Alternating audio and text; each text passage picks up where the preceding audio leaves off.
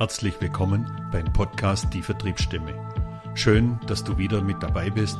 Mein Name ist Tom Jele, euer Vertriebsentwickler und in diesem Podcast geht es darum, Menschen im Vertrieb dabei zu helfen, ihr volles Potenzial abzurufen und zu entfalten. Heute mal wieder mit einem ganz spannenden und inspirierenden Gast. Willkommen zur Vertriebsstimme. Mein Name ist Tom Jele und ich habe heute einen Gast bei mir von der Firma F-Secure, den Klaus Jetter. Äh, Klaus ist 53 Jahre alt und ja, fast schon so lange wie ich in der IT-Branche. Er ist 25 Jahre in der IT. Ich war 30 Jahre in der IT. Also ich habe nur einen gewissen Vorsprung von fünf Jahren, Klaus. Äh, du bist seit 15 Jahren bei F-Secure und ja, vielleicht Kannst du dich ganz kurz nochmal vorstellen und einfach auch nochmal ein bisschen was über F-Secure sagen? Ja, grüß dich, Tom, erstmal. Und vielen Dank für die Einladung an der Stelle auch nochmal. Ja, äh, ich bin schon relativ lange dabei, korrekt. Ob ich die 30 Jahre noch schaffe, wir werden sehen. ich denke aber schon. Ähm, wie du schon gesagt hast, ich bin jetzt seit 15 äh, Jahren bei, bei F-Secure. F-Secure ist ein ähm, finnisches Unternehmen, also knapp an den Nordics dran sozusagen und ähm, ist seit 1988 am Markt. Wir sind hier in Deutschland seit 1999 mit einer eigenen Niederlassung. F-Secure versteht sich als Vollsortimenter. Wir haben sowohl Konsumerlösungen als auch Geschäftskundenlösungen. Auf die fokussieren wir uns und ähm, da sind wir ziemlich erfolgreich. Unternehmen ist 1700 Mann stark, ähm, 230, 240 Millionen Euro Jahresumsatz und ich glaube ganz wichtig, ähm, eben kein amerikanisches Unternehmen. Also das Unternehmen ist sehr bodenständig ähm, und wächst sehr solide. Wir wachsen also nicht, wir gehen nicht zwei Schritte auf einmal und äh, übermorgen dann wieder drei Schritte zurück, das ist nicht die Philosophie von, von F-Secure, ist also wirklich keine Fahrstuhl-Company, sondern es geht stetig nach vorn. Und das wiederum führt äh, dazu, dass viele Mitarbeiter relativ lange mit dabei sind. Ich bin nicht der Einzige, der äh, hier schon seit 15 Jahren arbeitet. Mhm. Ja. Spannend, Fünf, 15 Jahre. Ich, ich, bin immer wieder begeistert, wenn Menschen so lange in einem Unternehmen bleiben können. Ich habe schon ein paar Mal gesagt, ich habe es leider nie geschafft. Ich bin immer wieder weitergezogen und habe immer wieder neue Herausforderungen gesucht. Äh, darum finde ich es immer ganz, ganz schön und spannend. Also wir, wir, wir haben ja so eine fast gemeinsame Historie. Äh, ich war ja auch in der Security-Branche. Wir sind uns nie begegnet oder sind wir uns unwissentlich begegnet, vielleicht irgendwo mal. Äh, wir haben wahrscheinlich ziemlich die gleichen Kunden adressiert zu der Zeit. Ähm, also auch ganz spannend. Aber wir haben ja heute die Folge, wir haben es im Vorfeld besprochen, wir haben die Folge ja New Way of Working mal genannt, auch bedingt durch die Situation, die wir jetzt seit gut anderthalb Jahren haben, haben wir uns dazu entschlossen, diesen Titel zu wählen. Ich würde aber ganz gern nochmal so für die Zuhörerinnen äh, darauf eingehen, äh, zum Thema Security. Das, da muss man ja so ein bisschen Verständnis entwickeln für das, für das Security, wenn man sich jetzt selber noch nicht damit auseinandergesetzt hat. Man weiß, man hat irgendwo wahrscheinlich im Unternehmen einen Administrator, der managt das alles, aber wenn man so nah dran ist, wie du es bist und wie es ich mal war, dann ist es vielleicht schon ganz interessant, auch mal zu wissen, äh, mich, mich, ich wurde immer oft gefragt und du hast mir das bestätigt, warum machen Hacker das? Warum, warum, was, was liegt denn da dahinter? Und jetzt vom Spezialisten, der mir das sicher auch nochmal erklären kann, da hat sich ja auch einiges geändert in den Jahren, wo ich raus bin aus der ganzen Thematik. Es ist eigentlich ganz einfach. Es, es geht um Geld. Ja? Es ist ein Industriegeschäftszweig geworden. Ähm, in aller Munde ist das Thema Ransomware. Ransom, Englisch für ähm, äh, Bestechung. Ähm, das ist wirklich sehr, sehr ähm, stark verbreitet mittlerweile. Und warum ist es so? In erster Linie deswegen, weil das Risiko, erkannt zu werden, nachher auch bestraft zu werden, relativ gut einschätzbar ist. Es ist relativ niedrig. Und vor dem Hintergrund, ähm, ja, ist es ein echter Geschäftszweig geworden, der immer größer wird, immer größer wird. Ja. Und ähm, das ist der Grund, warum so warum so viele gibt.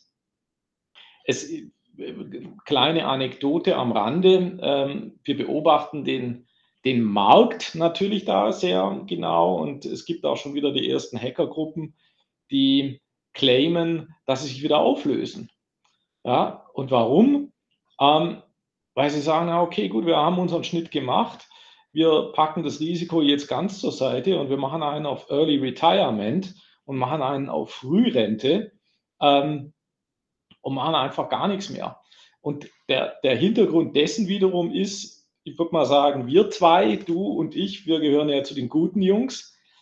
Ähm, und wir sind immer den, darin bestrebt, äh, unsere Kunden sicher zu halten. Und wir haben im Prinzip jeden Tag mit dem Thema zu tun. Und wir müssen immer erfolgreich sein. Und so, eine, so ein Hacker oder so eine Hackergruppe, denen reicht es gegebenenfalls, wenn sie einmal erfolgreich sind, weil du einfach so viel Geld damit machen kannst mit einem Schuss. Und das ist mit Sicherheit auch die Motivation, mhm. die dahinter steckt. Mhm. Also gibt es da Zahlen, wie, wie, wie, wie viel Geld da äh, im Umlauf ist oder wie viel Geld da jährlich äh, durch sowas entsteht? Oder was, was, was gibt es da eine Zahl, die du hast? Oder? Also ich habe keine äh, mhm. Zahl, die ich jetzt scheren könnte. Aber der volkswirtschaftliche Schaden ist immens. Übrigens, es gibt auch keine wirklichen Zahlen, die man laut scheren könnte, weil die Dunkelziffer einfach nach wie vor sehr, sehr hoch ist. Trotz Regularien, die wir ja mittlerweile haben, ich sage jetzt mal die, die DSGVO an allererster Stelle, ähm, trotzdem ist davon auszugehen, dass die Dunkelziffer sehr, sehr hoch ist und dass auch viele Unternehmen ähm, auch auf die Forderungen eingehen. Hm, hm, hm, verstehe. Ähm, ja, aber das, ich sage ja, das, das ist ja immer so dieses, also zu meiner Zeit war es auch immer so dieses Gefühl, man rennt immer so ein Stück hinterher. Wir sind immer so ein Stück, ein Stück weiter. Äh, natürlich gibt es äh, proaktive Mechanismen in diesen Lösungen, aber äh, irgendwo ist man ja immer so, so ein Schritt hinten dran. Stimmt. Also das, das ist ja so ein Katz-und-Maus-Spiel. Ja. Ne?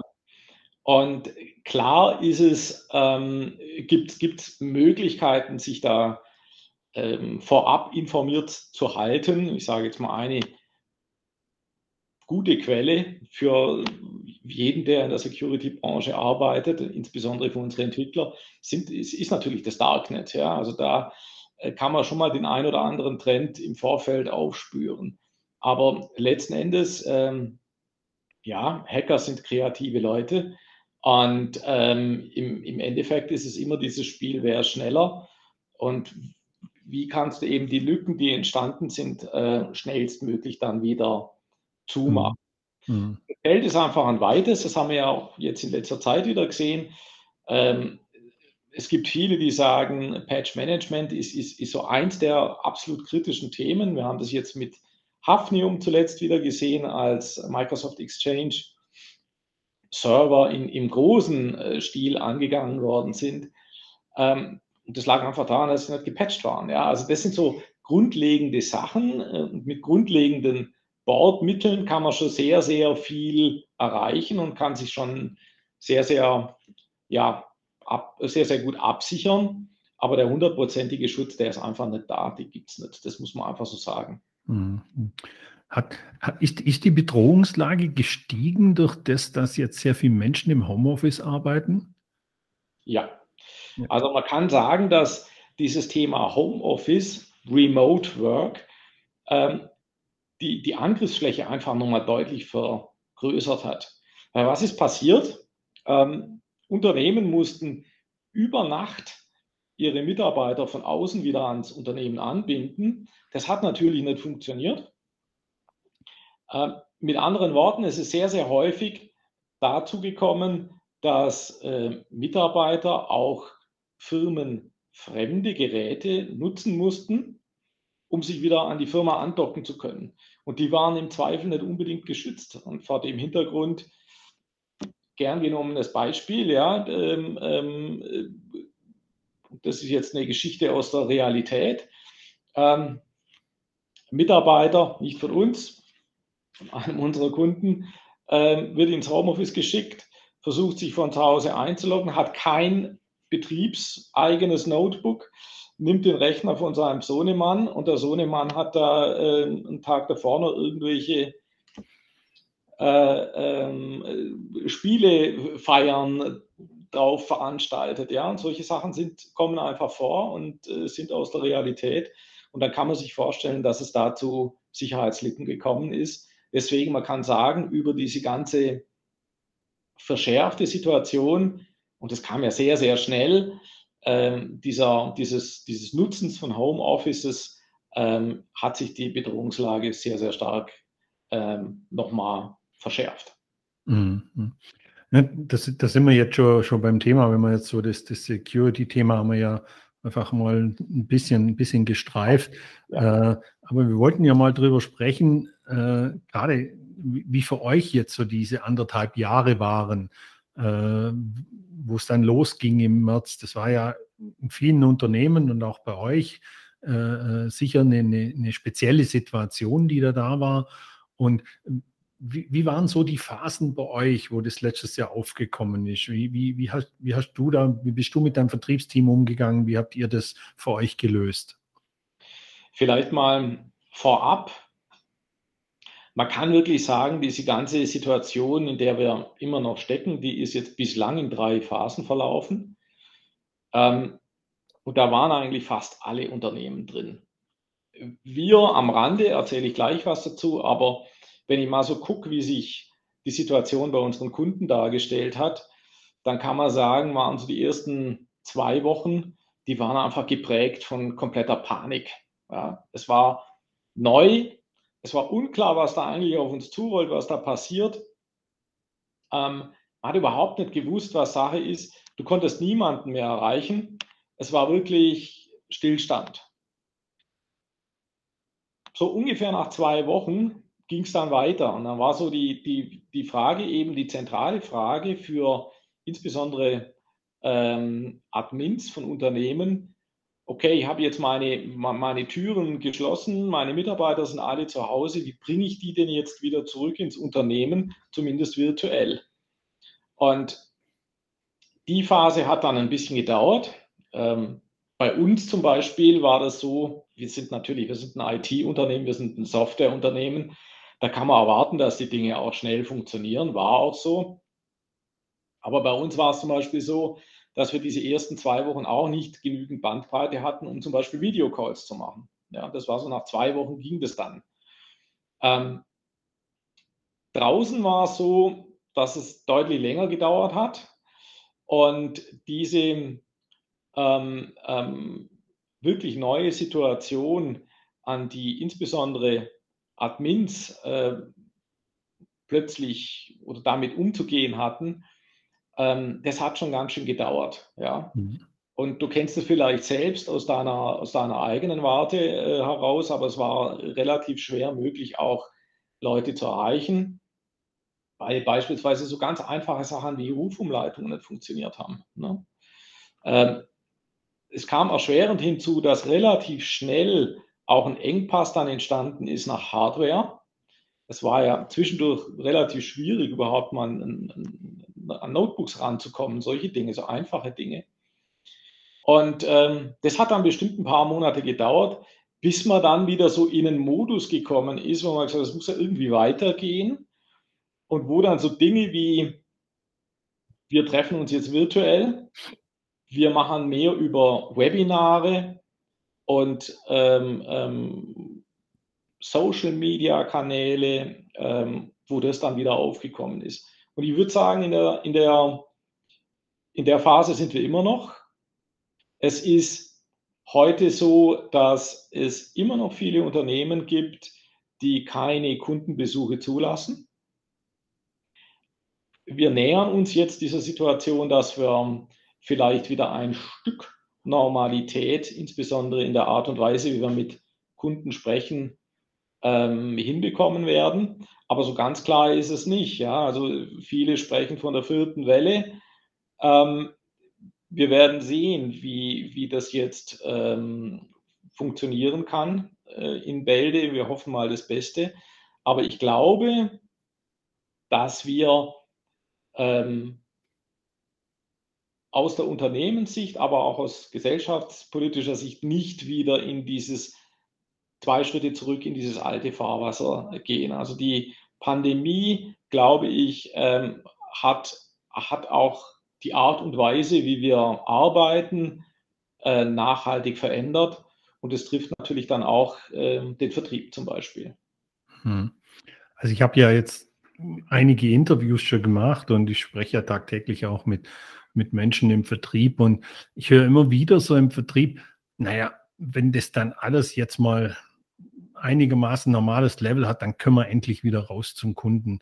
Äh, wenn ich deiner, deinen Ausführungen so, so jetzt gerade das interpretieren darf, dann sagst du, es wird nicht mehr so sein, dass wir wegen jedem Termin zum Kunden fahren, was übrigens auch meine Meinung sein wird. Ich glaube, wir werden dieses hybride Modell fahren äh, zukünftig und nicht äh, wegen einem Termin von, von Stuttgart nach Hamburg fliegen zum Beispiel, um, um da eine Stunde Besprechung zu halten. Äh, das ist absolut meine Überzeugung, dass man da irgendwo einen Weg finden muss und ich glaube, dass das auch eine der Kernkompetenzen sein muss, zukünftig sowohl online als auch vor Ort mit dem Menschen entsprechend arbeiten zu können, mit den Kunden, Kundinnen arbeiten zu können, Bedarfsanalyse zu machen und, und, und. Ich glaube, das sind Skills, die zukünftig gefordert sind, weil äh, ich denke, diese tatsächliche auf die, auf die Bahn und zum, zum Kunden fahren, nur noch hm, auf der Bahn zu sein, glaube, das, das werden wir so nicht mehr erleben. Also ist jetzt meine Meinung. Äh. Bin ich völlig bei dir. Ich, ich glaube, das sind zwei Dinge, die sind ganz wichtig. Zum einen, das haben wir ja alle selbst gemerkt, ist es der Faktor Zeit. Ja.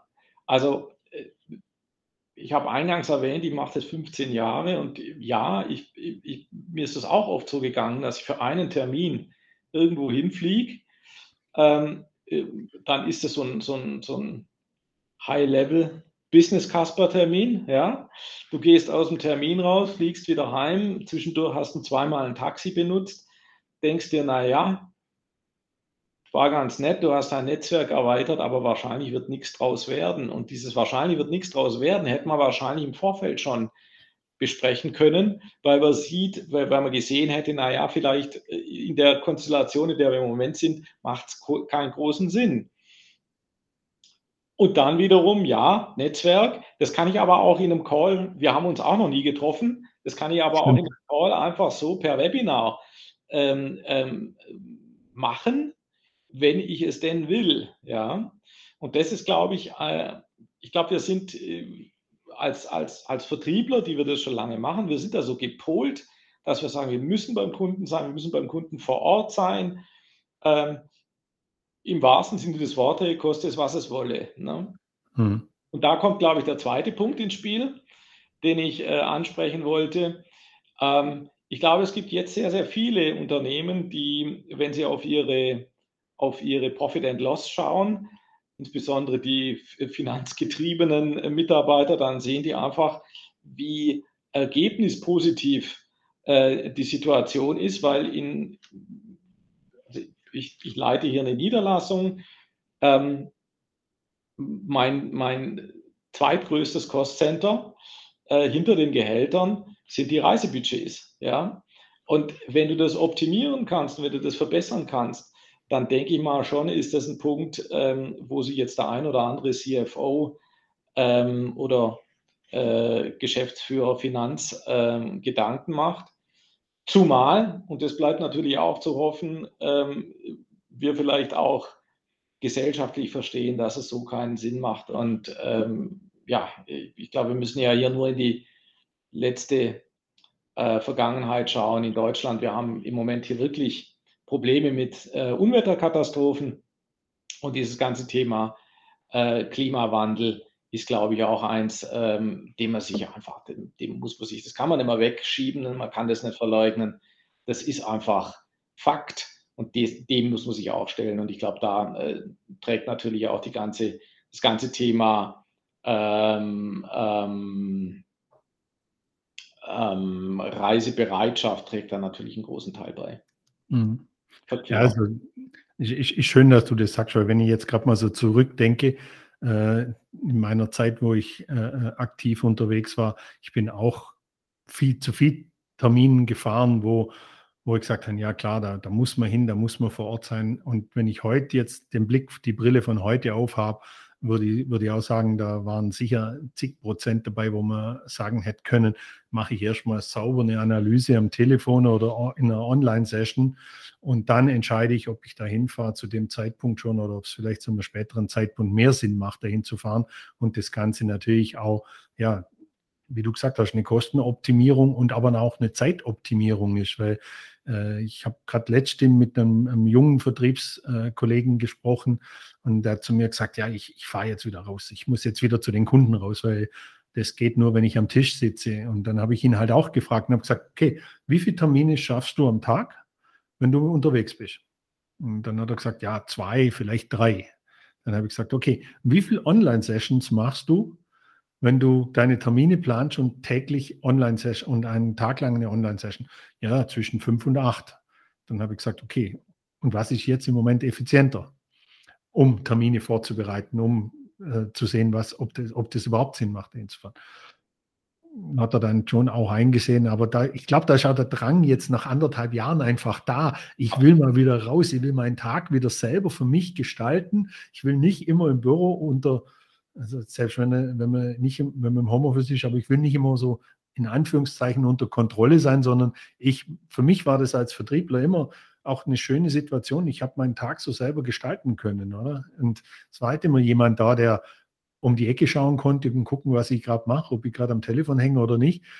War das natürlich auch sehr komfortabel mal. Und man hat natürlich auch etwas gesehen von der Welt. Man kommt halt auch mal wohin, wo man vielleicht sonst nicht hinfährt. Also ich erinnere mich da gern mal an eine Reise nach, nach Finnland, äh, wo ich gemacht habe. Also es war auch schön, nachts anzukommen bei absoluter Helligkeit. Und ähm, also das, das, spielt da sicher auch eine Rolle, dieses Eingesperrtsein seit anderthalb Jahren, dass die Leute wieder raus wollen zum Kunden. Aber wie du es gesagt hast, dieses New Normal, äh, ich glaube, wird ein hybrides Modell werden oder sein, ist ja schon hybrid. Genau. Also es ist, ich denke, weiterhin klar, man muss natürlich auch Kunden ähm, physisch, physisch, treffen können. Das ist insbesondere, wenn du mit Neukunden sprichst, ja.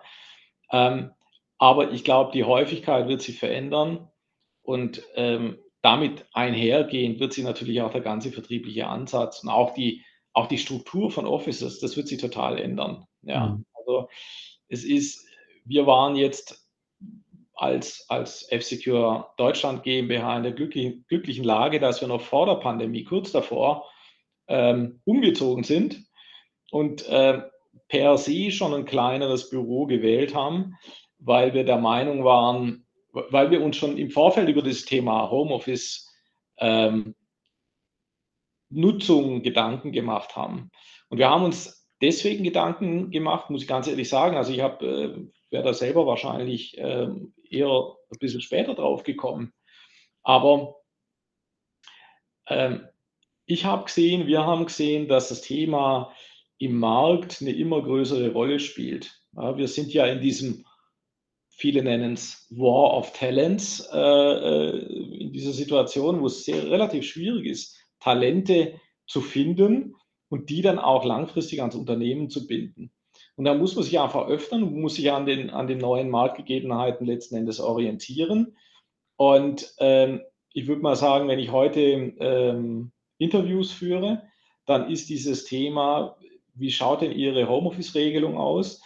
Äh, das kommt relativ schnell, das kommt relativ bald in so einem Ablauf von einem Interview. Und das sagt mir auch was, was was draußen passiert, was draußen wichtig ist. Und äh, die Statussymbole, die es vielleicht vor 20 Jahren gab und die damals wichtig waren, dickes Firmenauto und großes Meilenkonto am Ende, ja, das ist alles nicht mehr so wichtig. Es sind flexible Modelle, die heute ähm, immer mehr Bedeutung ge gewinnen, also flexible Arbeitsmodelle. Ähm, ich glaube nicht, dass das Thema Quantität ein Problem ist oder dass, dass es da eine Änderung gibt, aber die qualitative Ausrichtung ist eine andere. Also mhm. junge Mitarbeiter, ähm, die motivierst du heute damit, dass du sagst, du äh, hast ein Arbeitspensum, das ist klar, das wird auch definiert zwischen uns beiden, aber äh, wie du da hinkommst, da gebe ich dir einen großen Vertrauensvorsprung. Und ähm, das ist, glaube ich, was, was sich ähm, völlig verändert hat. Ja. Mhm. Und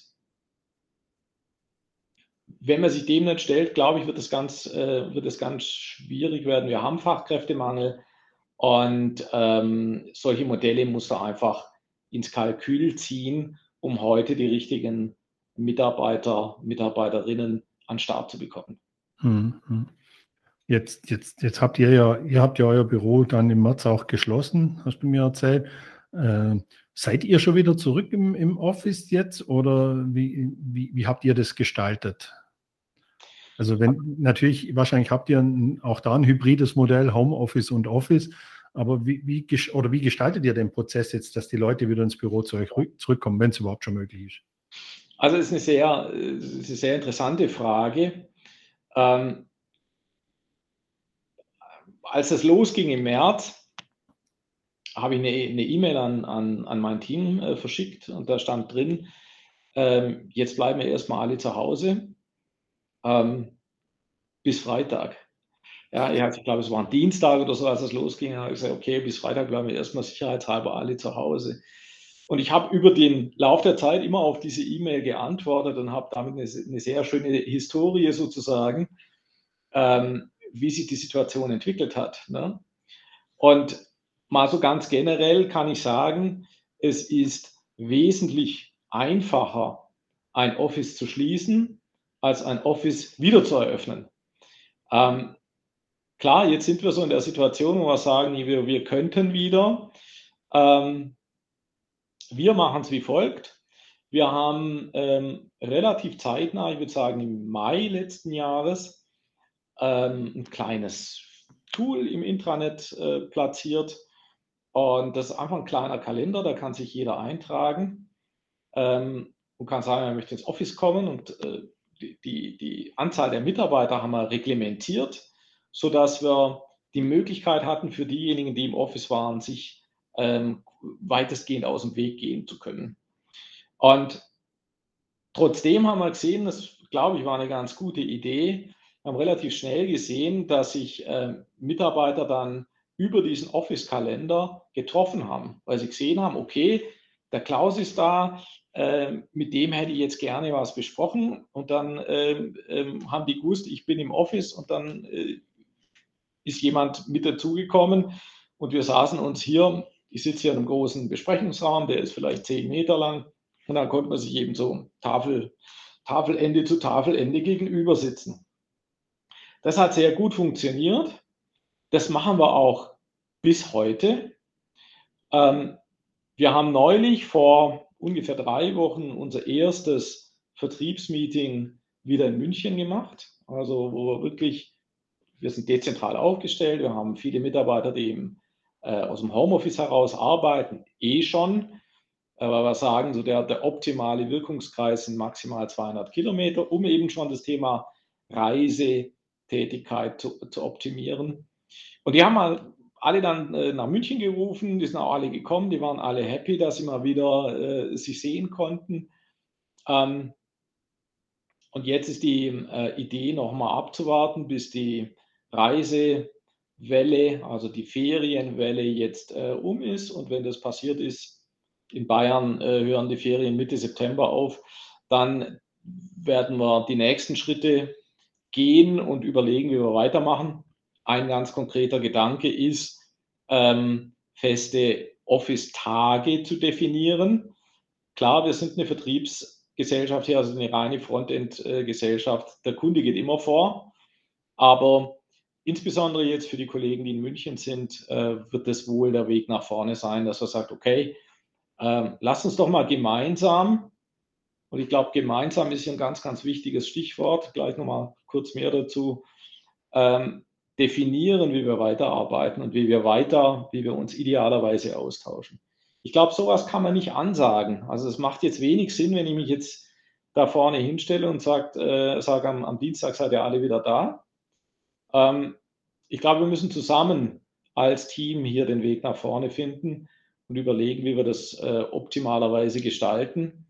Aber ich schätze, ich spreche sehr viel mit meinen äh, ähm, Mitarbeitern, Mitarbeiterinnen, ähm, dass genau das da, dass wir es genauso machen werden, dass wir ein, zwei Tage definieren, wo wir sagen, da gucken wir, dass, dass alle da sind, um einfach auch diesen Flurfunk wieder nach vorne zu bringen.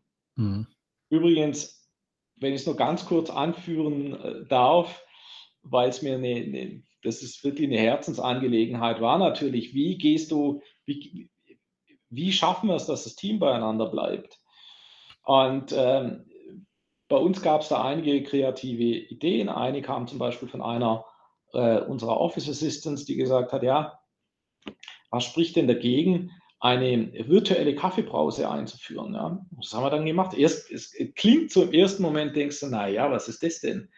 Aber die Idee war einfach zu sagen, wir treffen uns zweimal die Woche, dienstags und donnerstags, für eine halbe Stunde. Das ist ein Teams-Call. Da kann sich einwählen, wer Lust hat. Ja, es ist überhaupt kein Zwang dahinter. Wer lustig ist und wer Zeit hat, loggt sich da ein. Das geht morgens von neun bis halb zehn. Da ist meistens noch nicht so wahnsinnig viel Kunden, Parteiverkehr. Also haben wir eine Randzeit genommen und da loggen sich die Leute ein und wir unterhalten uns einfach. Und das waren alles so, so Maßnahmen, ähm, die uns zumindest als, als Company sehr gut durch die ganze äh, Situation geholfen haben und auch noch helfen. Mhm.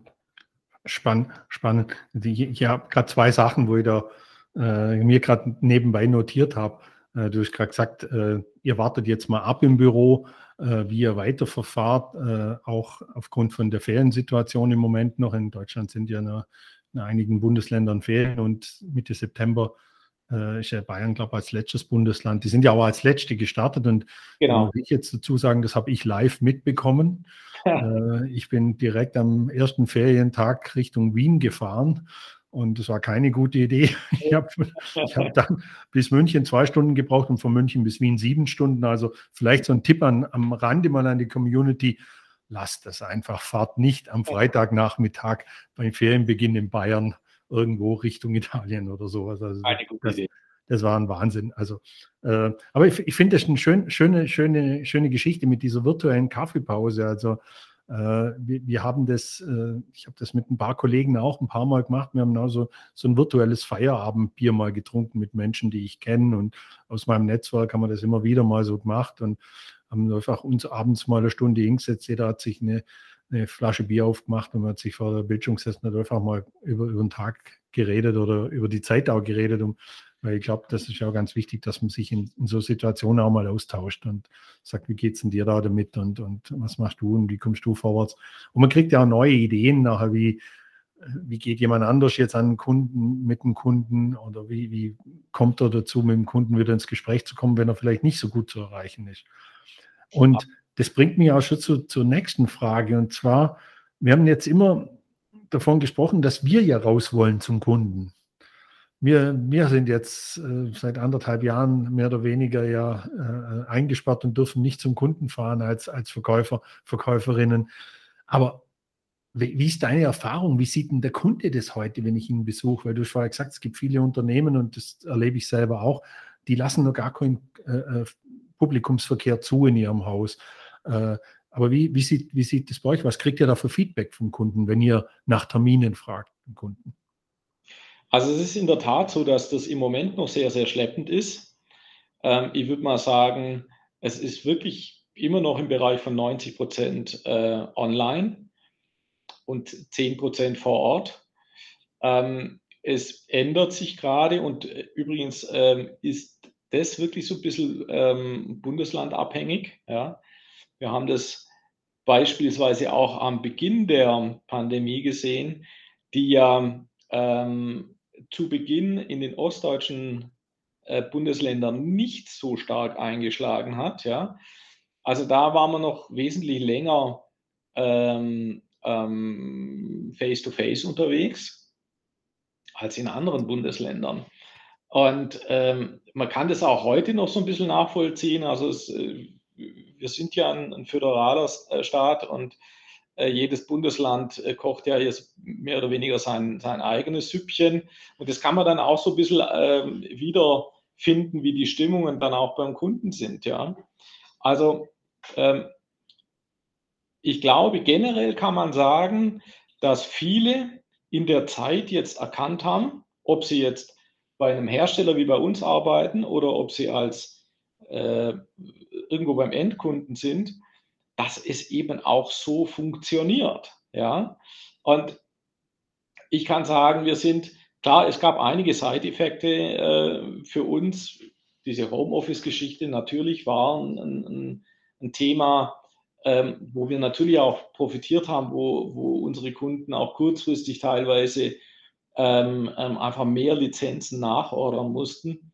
Übrigens ähm, finde ich auch wichtig an der Stelle, wir als Unternehmen haben da auch unseren, unseren Teil einfach dazu beigetragen, in der, unseren Kunden zu helfen. Wir haben gesagt, hey, äh, wenn ihr kurzfristig ähm, die Anzahl eurer, eurer Lizenzen erhöhen müsst, dann können wir das auch so machen. Also das ist alles in den AGB geregelt, aber wir waren da sehr, sehr kulant und haben einfach frei nach dem Motto, wie schützen wir unsere Kunden am besten und wie machen wir das am besten unbürokratisch, äh, haben da versucht, einfach äh, unseren Teil dabei zu leisten. Ne? Also auch das hat ähm, äh, an der Stelle, glaube ich, ähm, dann ganz gut funktioniert. Aber am Ende muss ich sagen, ganz egal, wo wir jetzt arbeiten, wir, wir sind ja alle Menschen und äh, haben alle ein ähnliches Empfinden, was diese Situation anbelangt. Und vor dem Hintergrund würde ich mal sagen, herrscht schon nach wie vor die Situation vor, dass ähm, je weniger gut ich jemand kenne, desto weniger bin ich geneigt, den face-to-face -face zu treffen. Hm. Also so dieses, dieses Vertrauensthema, das ja, by the way, in, in, unserer Branche sowieso eine extrem große Rolle spielt, ähm, das, ist, ähm, das ist im Moment natürlich ein bisschen verändert. Hm, hm. Ja, also das sind auch die Erfahrungen, die ich so mache, dass, dass äh, die viele Unternehmen wirklich nur sagen, ja, aber mittlerweile durch, durch diese 3G-Regel geht es ja. Man kann sich ja da entsprechend auch mittlerweile im Vorfeld präparieren und äh, ob jetzt geimpft oder genesen ist, man kann sich trotzdem testen, bevor man zum Termin geht, dann hat man schon mal so gewisse Sicherheit. Ich glaube, da kann man mittlerweile schon was tun, wenn man sagt, dass es erforderlich ist, dass man beim Kunden vor Ort ist. Aber wie du, wie wir ja auch schon festgestellt haben, ist es denn wirklich immer erforderlich, dass ich vor Ort beim Kunden bin? Das ist ja eher so diese entscheidende Frage, die man sich stellt, die man sich vielleicht zukünftig auch öfter stellen muss, um zu sagen, okay, muss ich da wirklich wegen jedem Termin hinfahren? Hat man ja schon hinlänglich diskutiert. Ja. Ähm, wir haben jetzt schon einiges an Zeit aufgebraucht. Wir sind schon über die 30 Minuten drüber. Ich habe wieder mal gar nicht mitgestoppt. Da war viel drin für uns alle.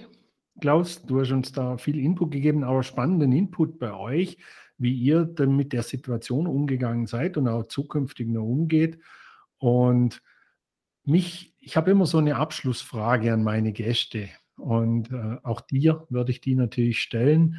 Ähm, und zwar, gibt es einen Tag, so einen speziellen Tag, an dem du dich zurückerinnerst in, deiner, in deinem Berufsleben, wo du sagst so, ja, das war der schönste Tag in meinem Leben, in meinem Berufsleben oder gern auch ein Zeitraum. Also wenn du sagst, nee, das war so eine Woche, da haben wir, was weiß ich, die Mega-Umsätze gemacht in der Woche, was auch immer. Fällt dir da spontan was ein? Das ist eine gute Frage. ähm, über den langen Zeitstrahl gesehen, mir fällt ein Thema ein, ähm, auf das ich auch nach wie vor ähm, stolz bin. Das war ähm, der Beginn meiner Laufbahn bei, bei F-Secure war nicht ganz einfach. Und ähm, wir waren damals in einer schwierigen Situation und man musste einiges ähm, umbauen, um das Geschäftsmodell wieder ähm, so an den Start zu bringen, dass es äh, für alle Beteiligten äh, zufriedenstellend war und auch wieder richtig, richtig gut war, dass es gelaufen ist.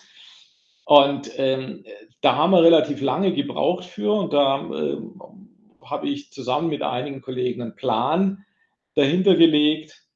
Also man kann es auch beim, beim Namen nennen, das war ein Turnaround-Plan an, äh, an der Stelle damals. Ähm, und das hat funktioniert. Und das hat ähm, auch in der Zeit funktioniert, die wir uns vorgenommen haben. Und äh, das würde ich so als den, die größte berufliche ähm, ähm,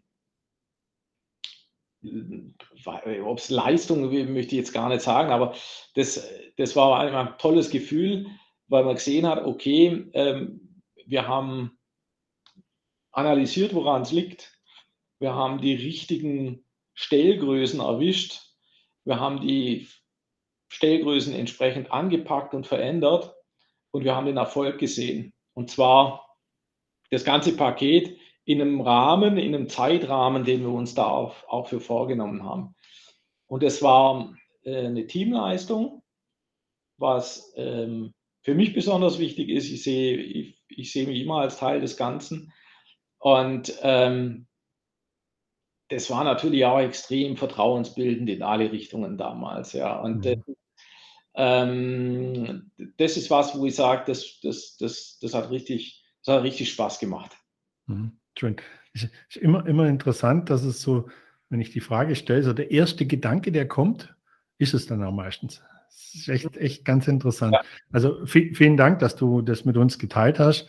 Und äh, ja, vielen Dank auch für deine Zeit, dass du, dass du mir da zum Interview zur Verfügung gestanden bist. Wer mehr über den Klaus erfahren will, wer auch mehr über F-Secure erfahren will, ich verlinke natürlich die Kontaktdaten entsprechend in den Show Notes unten und auch natürlich in den entsprechenden Posts auf LinkedIn, äh, sodass ihr mit Klaus auch in Kontakt treten könnt. Ähm, mir hat es ganz viel Spaß gemacht, Klaus. Nochmal vielen Dank und äh, ich hoffe, wir hören uns irgendwann wieder und ich hoffe, wir lernen uns irgendwann persönlich kennen. Äh, äh, zu gegebener Zeit, wenn es dann wirklich mal richtig wieder möglich ist, äh, wird, wird mich auf jeden Fall sehr freuen. Und ich muss jetzt nur ganz kurz an die Community was, was geben. Der Klaus hat so einen tollen Hintergrund mit F-Secure. Bei mir ist immer noch die weiße Wand. Ich hatte in einem der letzten Posts angekündigt, dass die Wand hinter mir blau wird. Äh, ich bin noch nicht ganz so weit. Abgeklebt habe ich schon, das sieht man Gott sei Dank nicht. Dieses Wochenende werde ich die Wand streichen. Beim nächsten Interview ist sie blau. Das nochmal an die Community. Ja, vielen Dank. Und wer mehr über mich erfahren will, über meine Arbeit erfahren will, äh, auch entsprechend in den Show Notes habt ihr meine Kontaktdaten und ich freue mich natürlich, wenn ich äh, in Kontakt mit euch komme. Und ja, vielen Dank und danke, Klaus. Danke dir. Ciao. Ciao.